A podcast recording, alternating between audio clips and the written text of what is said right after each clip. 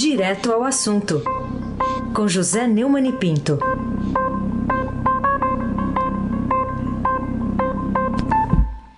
Neumani, bom dia. Bom dia, Raíssa Abac, Carolina Ercolim.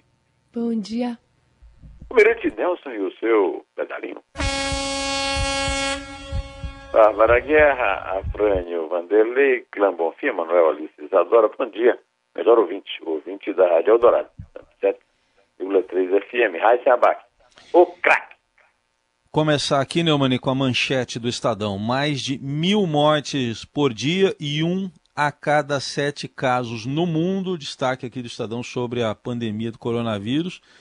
Mas o presidente Jair Bolsonaro é, debochou de novo né, dessa tragédia, é isso?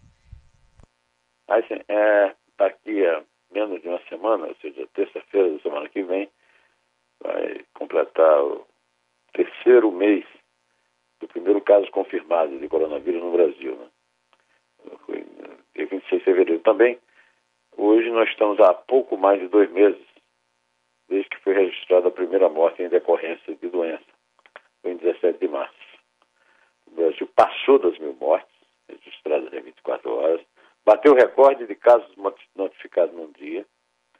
já responde por 14%, um em cada sete dos novos casos no mundo inteiro. Mas o presidente Jair Bolsonaro continua é, debochando é, da gripezinha que ele previu que ele, como atleta, não pegaria e tal. E ele que vai assinar nessa manhã um novo protocolo que vai ampliar as diretrizes de utilização da cloroquina sem nenhuma evidência científica, a não ser que a cloroquina prejudica muito a saúde de quem é cardíaco, de quem está grávida, de quem tem problemas no fígado, pode derreter, mas, é, inclusive na fase inicial do contágio, ele resolveu a situação colocando um general puxa-saco no, no ministério, general de brigada da ativa, e evitando que algum médico seja punido pelo Conselho Federal de Medicina, porque eu acho que o Conselho Federal de Medicina devia intervir nisso aí de qualquer maneira, né, proibindo qualquer médico de usar esse tipo de protocolo. E ontem à noite, em entrevista ao meu amigo Magno Martins, cujo blog eu tenho a honra de escrever lá no, no Recife, Sua Excelência, ou melhor, Sua Insolência, brincou com o tema. Quem é de direita toma cloroquina, quem é de esquerda, tubaína. As pessoas que não têm muita intimidade com o que é a tubaína, é um refrigerante popular do interior de São Paulo, daquela região de Piracicaba, e o presidente é de, do Vale do Ribeira. Pois é, mas ainda ontem, o ministro de Ciência, Tecnologia, Inovações e Comunicações, Marcos Pontes, disse que a pasta vai começar uma nova fase de estudo experimental da nitazoxanida em pacientes com Covid-19. Né? O medicamento tem um nome comercial Anita, é indicado para viroses e é como vermífugo. Numa entrevista no Palácio do Planalto, o, o Pontes, que antigamente vendia um travesseiro chamado NASA, que na verdade não era é, National Aeronautics and Space Administration, que é o nome da NASA, agência americana, mas nobre e autêntico suporte anatômico? É necessário dizer, a NASA não fabricava os travesseiros que ele vendia, nem os astronautas testaram esses itens quando tiraram cochilo caminho da Estação Espacial Internacional. Mas, pelo menos, a espuma é parte de um produto que foi desenvolvido na NASA. De qualquer maneira, o astronauta do travesseiro e o homem do óleo de cobra não podem tomar essa nova mesinha, porque vermífugo pode até não curar do Covid-19, mas, no mínimo, mata vermes. Até quando vamos tolerar o intolerável, hein, Carolina Ercolim, tintim por tintim? Queria falar um pouquinho sobre o editorial é, da página de opinião do Estadão de hoje, com o título A Cloroquina e o Crime de Responsabilidades. Que lições esse texto traz para a gente nesse momento difícil? Eu, vou, eu, sei que vocês já ouviram o editorial hoje, né, resumido, né, aí, sete e pouco da manhã, né? mas eu vou repetir aqui algumas coisas, por exemplo, a abertura que lembra que a pressão do presidente Jair Bolsonaro para o Ministério da Saúde alterar contra as evidências estudos médicos o uso da cloroquina em pacientes com Covid-19 é uma patente violação do direito à saúde, tal como previsto na Constituição de 88. Segundo a Constituição, a saúde é direito de todos e dever do Estado, garantido mediante políticas sociais e econômicas que visem a redução do risco de doença de outros agravos e ao acesso universal e igualitário às ações e serviços para sua promoção, proteção e recuperação, como estabelece o artigo 196. A manobra do presidente é manifestamente perversa por insistir numa medida com graves riscos para a saúde da população. Nada mais, nada menos, aí Bolsonaro quer que o Ministério da Saúde atue em sentido contrário ao que preconiza a medicina.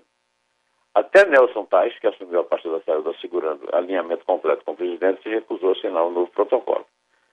Não há racionalidade, tampouco moderação, segundo termina nesse editorial, em um governo no qual o presidente da República tenta obrigar o Ministério da Saúde a emitir uma orientação que inequivocamente coloca em risco a saúde da população. É o poder direcionado a causar dano e isso é crime. É crime de responsabilidade, completo eu, como está explicado no editorial, e que já tinha merecido há muito tempo é, uma ação de impeachment. É, por mais que demore, por mais que estejamos numa crise de mas a crise maior realmente é a crise mental eh, desse senhor e desse governo. Aí se abaque o craque. Outra manchete hoje, Estadão, Neumann. Bolsonaro entregou sem hesitar a chave do cofre bilionário do FNDE ao Centrão. Você tem alguma palavra para resumir essa atitude aí do presidente? Traição. Eu vivo sendo chamado de traidor aqui, porque alguma vez na vida eu já elogiei o Bolsonaro e, e evidentemente eu não, não estou elogiando tanto ultimamente. Né? Mas traidor mesmo esse Bolsonaro, ele traiu todos aqueles que votaram nele para que ele tirasse o PT do poder e ele está tentando devolver o, o, o poder ao PT, com tanta besteira que faz. E segundo, mais importante, que, que votaram nele todos aqueles que queriam que o combate à corrupção continuasse.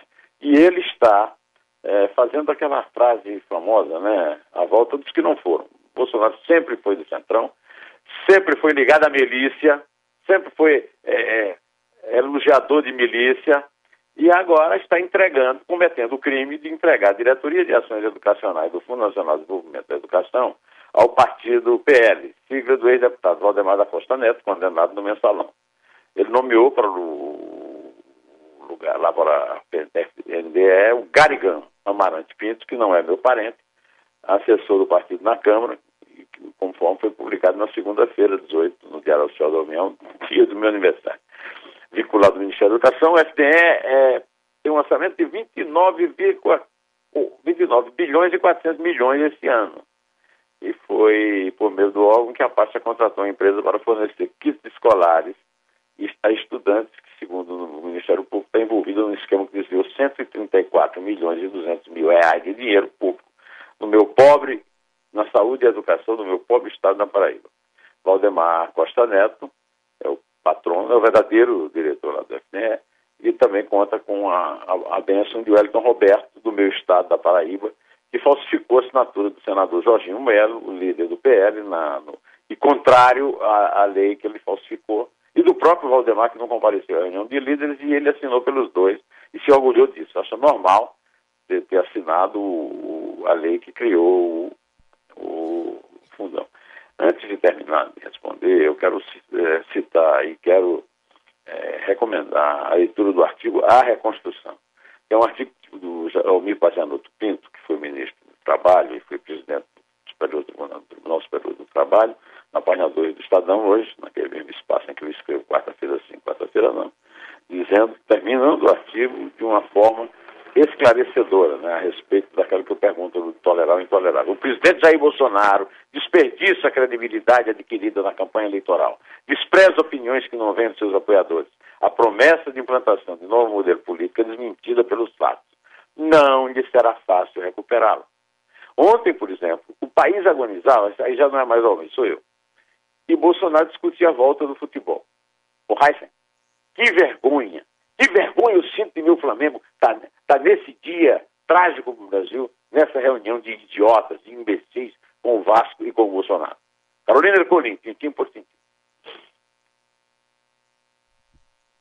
Falemos do Celso de Mello, o incrédulo. Né? Temos o presidente Bolsonaro, o inacreditável, mas também Celso de Mello, o incrédulo. Pelo menos foi o que foi apurado pelo Estadão após né, a sua sensação após assistir aquele vídeo da reunião ministerial. O que, que será que motivou a surpresa do decano do Supremo Tribunal Federal? E qual que deve ser a reação dele? Rafael Moraes Moura, como sempre presente notícia, disse que o ministro ficou incrédulo e eu espero que o ministro libere o, o vídeo total, né, por causa dessa sua incredulidade, porque esse vídeo é uma peça-chave nas investigações do inquérito Moro-Bolsonaro. Espero também que ele requisite o, o depoimento é, que vai ser prestado hoje pelo, é, né, pelo Paulo Marinho. Né. É, o, o, decano que se recupera de uma cirurgia no quadril é, será coerente e com o fato, com a sua biografia, e com o fato de que não há lei que preveja sigilo para esse tipo de reunião com 40 pessoas, que na verdade não era uma reunião é, sigilosa, nem uma reunião decente, uma reunião indecorosa, que a própria reunião como um todo prova a falta de decoro do presidente da República e de todos os presentes naquela reunião. Aí se abaque o craque. Bom, Neumann, e outro assunto também aqui para a gente destacar é mais uma manchete aqui hoje do portal estadão.com.br, tá no blog do Fausto Macedo. Aliados de Flávio Bolsonaro citados em vazamento tiveram sigilos quebrados. É o caso lá é, envolvendo o empresário Paulo Marim, que aliás vai depor hoje a Polícia Federal lá no Rio. E para você, a que consequências essa devassa pode levar? Essa devassa, se for bem feita, vai levar a consequência de que o Paulo Marinho falou a verdade, porque ele citou muitos, muitos eh, testemunhos né, possíveis. Tá? É só ir procurar que vai achar quem vazou a informação, quem comete. É um crime, é um crime gravíssimo, ao contrário do que disse o desembargador Abel Gomes, relator da operação é, Furna da Onça, que era resultado da operação Cadeia Velha do Alexandre Ramagem, não nos esqueçamos. Ah, Alexandre Ramagem. Pois bem, Miguel Ângelo Braga Grilo, Victor Granado Alves e Valdenice de Oliveira Meliga, Meliga, sei lá, estão entre os 103 investigados no esquema da Raçadinha. É, os crimes são peculato, lavagem de dinheiro, organização criminosa no gabinete do filho 01 do presidente da República, Flávio Bolsonaro, do Jair Bolsonaro, quando ocupava uma cadeira na Aled. Deus inspire os, os, os investigadores desse caso. Carolina Ercolim, tintim por tintim. Neumani, queria falar contigo sobre que, que, a gente pode dizer, o que, que, você pode dizer sobre o fuzilamento do adolescente João Pedro Matos, 14 anos, e a forma como a família foi tratada pela Polícia Federal e pelos policiais do Rio depois da execução lá em São Gonçalo, eh, no Rio de Janeiro? Polícia Federal, Polícia Judiciária, que não pode ser tratada como um santo, é uma santinha de pau oco, participou do seguinte crime. João Pedro Matos, 14 anos, que tinha um sonho de ser advogado, em São Gonçalo, vai ser difícil eu, eu, eu dar essa notícia sem chorar.